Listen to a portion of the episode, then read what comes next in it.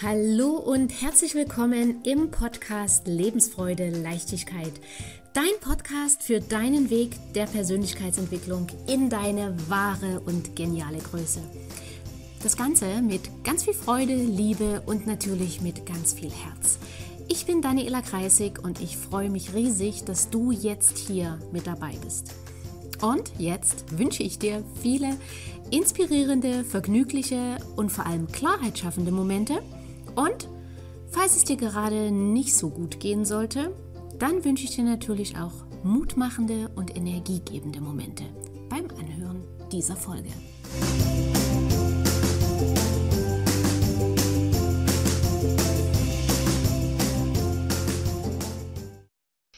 Wie ist das denn nun? Haben wir wirklich selber gewählt? Haben wir uns das ausgesucht? Und die Antwort ist, es kommt drauf an, würden die Juristen sagen, beziehungsweise ja und nein.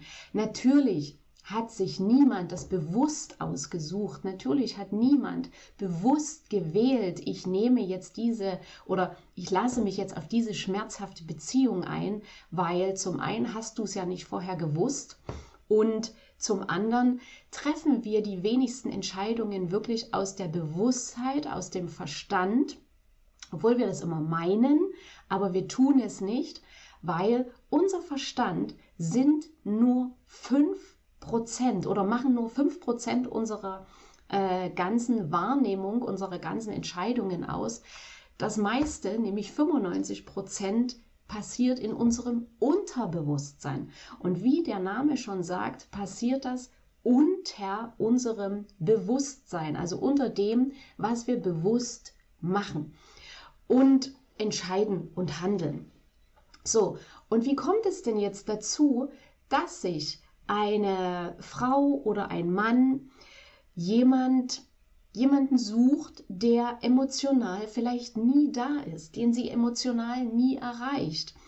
Oder wie kommt es dazu, dass ein Mann sich eine alkoholkranke Partnerin sucht oder die im Laufe der Beziehung alkoholkrank wird? Oder das gleiche mit Gewalt in der Beziehung. Wie kommt es denn nun, dass genau ja, wir mit solchen Menschen zusammenkommen? Und das hat ähm, wie ganz viel wieder mit unserer Kindheit zu tun. Weil je nachdem, welche Gefühle wir in der Kindheit erlebt haben, diese Gefühle ähm, suchen wir unbewusst auch als Erwachsene wieder. Und das hängt einfach damit zusammen, dass uns diese Gefühle vertraut sind, dass wir diese Gefühle kennen und alles, was unser Gehirn kennt, vermittelt Sicherheit. Und die Aufgabe von unserem Gehirn ist ja in erster Linie, dass wir hier auf dieser Erde überleben. Okay? Deinem Gehirn geht es nicht darum, hier Spaß zu haben, hier glücklich zu sein, hier Freude zu haben, sondern deinem Gehirn geht es alleine darum, dass du hier überlebst, damit die Spezies Menschheit aufrechterhalten werden kann.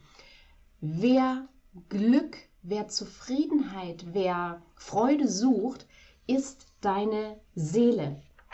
Und wie gesagt, die, was wir dadurch immer wieder suchen, dadurch, dass unser Gehirn eben auf diesen Überlebensmodus ausgerichtet ist, sind diese vertrauten Gefühle aus der Kindheit. Weil wir quasi in der Kindheit, wenn wir vielleicht einen Vater hatten, der emotional nicht zugänglich war, weil er vielleicht sehr, sehr selten da war, weil er viel gearbeitet hat oder weil er andere Frauen hatte und deswegen nicht da war.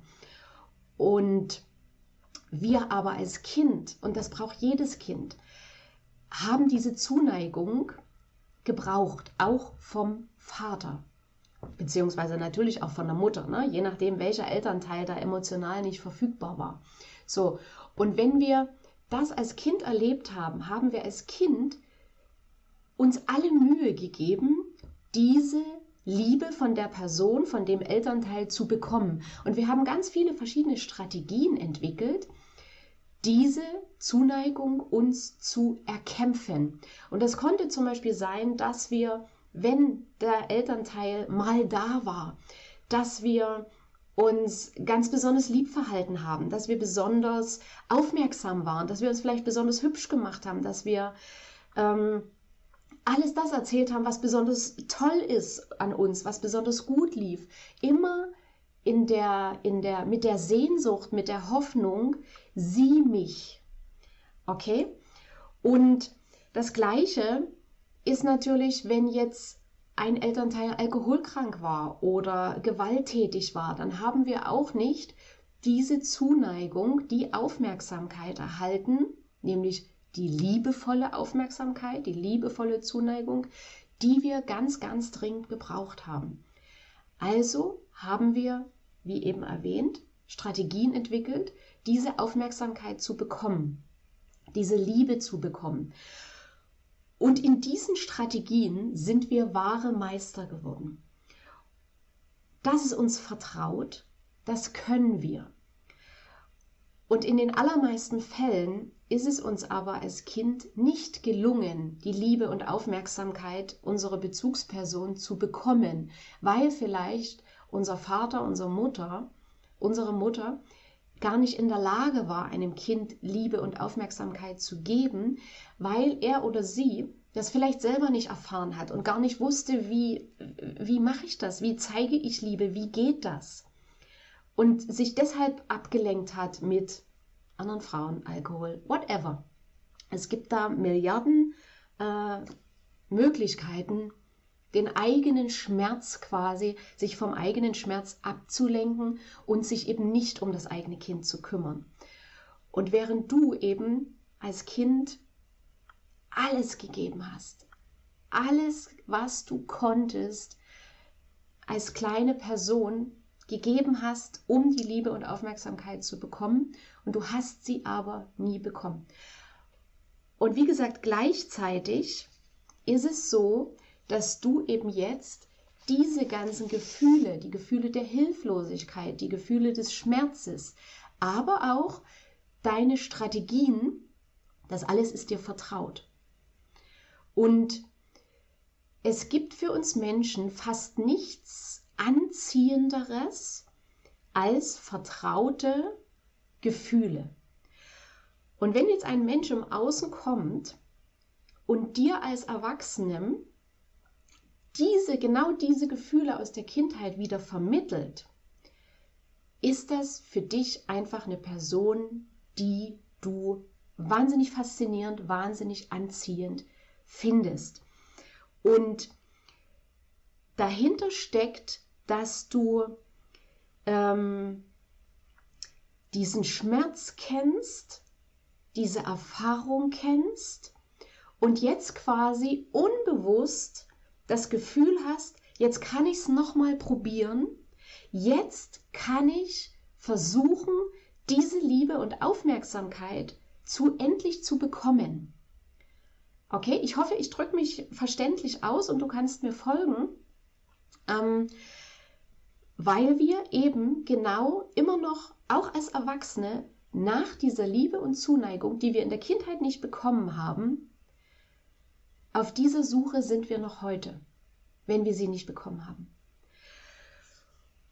Und je größer der Schmerz in deiner Kindheit diesbezüglich war, umso größer ist auch heute noch dein Verlangen, ähm, diesen Schmerz endlich zu überwinden. Alles andere würde sich auch unvollständig anfühlen. Okay? Und in dem Moment, wo jetzt eben so ein Mensch in dein Leben kommt, wo sich das für dich alles vertraut anfühlt, in dem Moment dockst du bei dem anderen an, holst deine alten Strategien raus, in denen du ja Meister bist oder Meisterin bist und versuchst im Prinzip erneut genau diese Liebe und Aufmerksamkeit zu bekommen, die du damals nicht bekommen hast. Und dieses Verhalten kommt eben auch daher, dass wenn du eben zum Beispiel in deiner Kindheit so ein Trauma erlebt hast und ein Trauma muss nicht immer etwas riesig schockierendes, einmaliges sein. Das können auch solche Erfahrungen sein, dass du eben nicht die Liebe und Zuneigung bekommen hast, die du gebraucht hast, dass du dich nicht gesehen gefühlt hast als Kind. So, und als Kinder tun wir zum Beispiel Ängste spielerisch verarbeiten. Wenn du zum Beispiel als Kind, oder nehmen wir mal das Beispiel, ein Kind erlebt einen Brand, einen Wohnungsbrand, Feuer, die Feuerwehr kommt, Blaulicht, Sirenen, das ist natürlich angsteinflößend ähm, und bringt Unsicherheit. Und ein Kind verarbeitet das dahingehend spielerisch, dass es eben zum Beispiel dann später, also wenn die Sache vorbei ist, Feuerwehr spielt. Ne? Und einmal eben der Brandmeister ist und das alles löscht, einmal äh, derjenige ist, dem, dem das alles abgebrannt ist und der sich von der Feuerwehr helfen lässt. Und das macht das Kind so lange, bis es das Gefühl hat, jetzt fühle ich mich sicher, jetzt habe ich quasi keine Angst mehr vor der Situation. Und als Erwachsener machen wir quasi genau das Gleiche. Wir versuchen dieses Trauma mit diesem Verhalten immer wieder zu bewältigen. Ähm, häufig sagen solche Menschen oder sagen wir dann, solche Menschen, das war, Entschuldigung, das war jetzt doof von mir, ich habe ja selber zu diesen Menschen gehört, ähm, häufig sagen wir dann auch, ich bin in die Beziehung so reingerutscht oder die Beziehung hat sich so ergeben. Und weißt du, wenn wir solche Sätze sagen, dann leugnen wir eigentlich das, was uns da wirklich reingebracht hat, nämlich unser Versuch, die Liebe und Aufmerksamkeit, die uns in der Kindheit gefehlt hat, zu bekommen. Und solange wir das leugnen, geben wir die Verantwortung ab dann geben wir die Verantwortung ab, indem wir sagen, ich bin da so reingerutscht, ich konnte da gar nichts dafür, das hat sich so ergeben. Quasi, ich war völlig hilflos und machtlos und irgendjemand, der andere oder das Universum oder Gott oder das Leben hat mich dahin gebracht. Ich kann nichts dafür.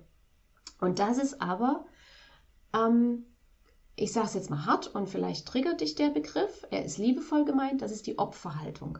Und solange du in der Opferhaltung bist, solange du das quasi so darstellst und leugnest, solange wirst du keine positive Veränderung in deinem Leben herbeiführen können. Weil eine positive Veränderung können wir nur herbeiführen, indem wir die volle Verantwortung dafür übernehmen. Indem wir zum Beispiel sagen, ja, ich bin in ich bin diese Beziehung eingegangen, weil es eben Muster in mir gab, Strategien in mir gibt, die mich ähm, dazu gebracht haben, die dazu geführt haben, dass ich die andere Person anziehend fand und das mit Liebe verwechselt habe. Okay? Das ist Selbstverantwortung. Wenn wir dann auch noch hinschauen. Also generell, ne? wenn wir dort hinschauen und sagen, ja, etwas in mir fand diese Person anziehend, weil ich eben da immer noch Baustellen habe aus meiner Vergangenheit. Und was hilft dir denn jetzt oder welche Frage hilft dir denn jetzt da zu erkennen und da zu verstehen? Und zwar zum Beispiel die Frage, welche Hinweise, welche Signale strahle ich aus oder gebe ich, wenn ich einen Partner ähm, anziehe, der jemanden sucht, der für ihn die volle Verantwortung übernimmt. Was strahle ich dann aus? Wenn ich da zum Beispiel in dem Moment eine Person bin, die es braucht, von anderen gebraucht zu werden. Weil wenn ich jemand bin, der es braucht, von anderen gebraucht zu werden, dann sende ich gewisse Signale aus und auf diese Signale reagieren Menschen, die wiederum gerne Verantwortung an andere abgeben und nicht selbst für ihr Leben Verantwortung übernehmen. Das matcht dann quasi miteinander. Dann habe ich jemanden, der mich braucht. Somit wird diese Rolle quasi von mir bestätigt. Ich kann wieder versuchen, jemand anderen quasi ähm, zu retten. Und der andere strahlt das Signal aus, ich will keine Verantwortung übernehmen, ich kann das nicht, ich bin ein Opfer, rette mich. Und daraus, darauf reagierst du, damit gehst du in Resonanz. Und damit fühlst du dich quasi dann wieder bestätigt, weil du hast jemanden, der dich braucht. Und das ist das gleiche Muster, was du vielleicht aus deiner Kindheit kennst, wenn du eben vielleicht einen alkoholkranken Elternteil hattest oder einen depressiven Elternteil, um den du dich gekümmert hast.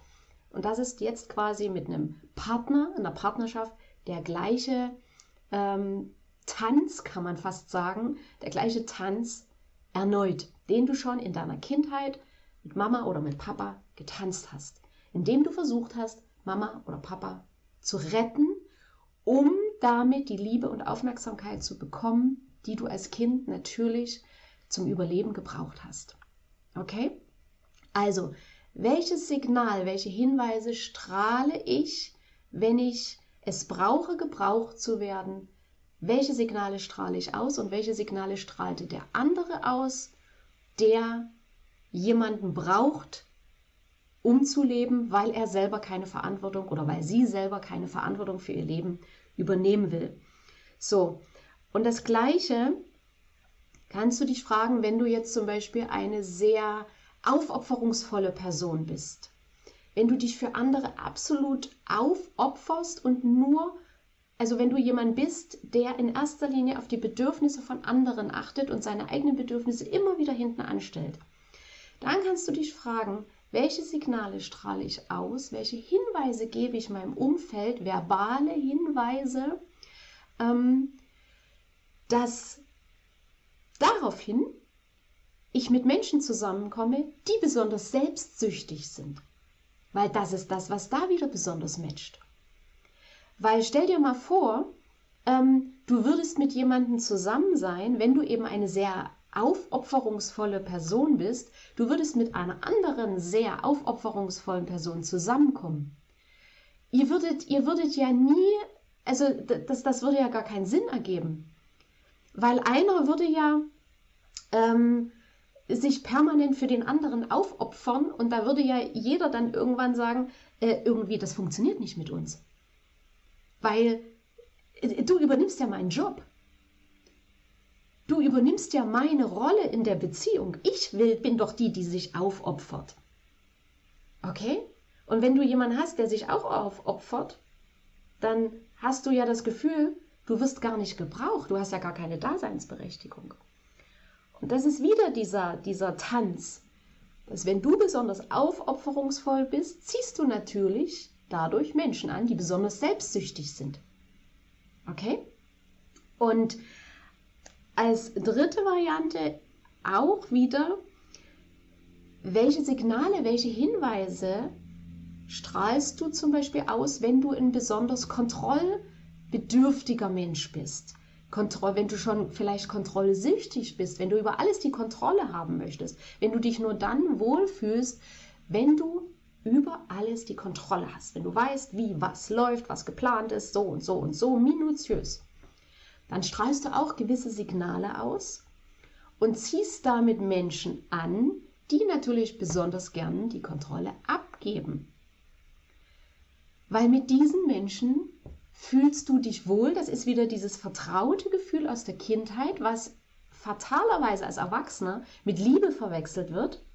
Letzten Endes ist es aber nichts anderes als eine Abhängigkeit, weil du bist vielleicht jemand, oder nicht vielleicht, du bist dann halt jemand, wenn dich das jetzt gerade anspricht, ne? Kontrolle. Ähm, du bist jemand, der die Kontrolle braucht und damit matchst du, ziehst du besonders Menschen an, damit sich das vollständig anfühlt, die eben die Kontrolle gerne abgeben, die ständig versagen, weil dann kannst du wieder die Kontrolle übernehmen und das ganze Ding retten. Ich kenne viele Männer, die gerne Frauen retten, und wenn du als Mann jetzt hier zuhörst und das mit dir in Resonanz geht, dann schau dort gerne mal tiefer hin. Wie war deine Kindheit? Wen hast du in deiner Kindheit vielleicht schon gerettet? War es die Mama? War es der Papa? War es die Oma? War es vielleicht die kleine Schwester oder der kleine Bruder? Gab es jemanden, also es gab ganz sicher jemanden, es ist bloß die Frage, ob dir das bewusst war. Aber das kenne ich häufig von Männern, die immer wieder Partnerinnen anziehen, die sie retten können. Retten im Sinne von, dass sie Frauen anziehen, die besonders hilflos erscheinen, ähm, die besonders bedürftig erscheinen ähm, und die sie quasi retten und aufpäppeln können. Und danach passiert natürlich häufig das, was passieren muss, wenn die, wenn die Partnerin oder auch der Partner, ne, das ist äh, immer auch bei gleichgeschlechtlich, wenn die nicht mehr gerettet werden muss, weil sie plötzlich vielleicht neues Selbstbewusstsein hat, weil sie vielleicht plötzlich genug Geld hat, weil sie vielleicht durch dich einen tollen neuen Job hat, weil sie vielleicht durch dich, keine Ahnung, ähm, eine neue Wohnung hat und und und, wenn sie dich dann quasi nicht mehr braucht, bist du abgeschrieben. Und auch hier wieder, es bringt dich nicht weiter, die Schuld im Außen zu suchen, sondern ich lade dich ein, schau bei dir hin. Und so haben alle, egal ob Mann oder Frau, wer in solchen Beziehungen ist, haben wir alle bei uns ja, zu verarbeiten, zu heilen und zu schauen, welche Signale strahle ich aus, dass ich diese Menschen anziehe. Okay? Wenn du Fragen dazu hast, schreib mir gerne. Ich lade dich auch gerne ein in meinen Phoenix Club. In meinem Phoenix Club treffen wir uns einmal im Monat online live. Du kannst mir alle deine Fragen stellen. Wir können dort noch tiefer in das Thema reingehen und ich begleite dich dabei auf deinem Weg, ja, nach draußen quasi auf deinem Weg der Verarbeitung. Den Link packe ich dir hier in die Shownotes mit rein. Du kannst den, den Phoenix Club natürlich jederzeit auch wieder verlassen, wenn du möchtest. Aber ich würde mich sehr freuen, wenn du mit dabei bist und wir da gemeinsam an deiner neuen Zukunft und an deinem neuen Ich arbeiten können. Okay, also Phoenix Club, Link ist in den Shownotes, komm mit rein und du musst den Weg nicht mehr alleine gehen. Phoenix Club, hier wird dein Leben leichter. So, wir sehen uns oder hören uns in der nächsten Folge. Ich freue mich auf dich. Ich hoffe, du konntest auch was mitnehmen. Schreib gerne deine Erkenntnisse oder was du mitgenommen hast in die Kommentare. Ja, und jetzt wünsche ich dir eine schöne Zeit und bis bald. Tschüss, deine Daniela.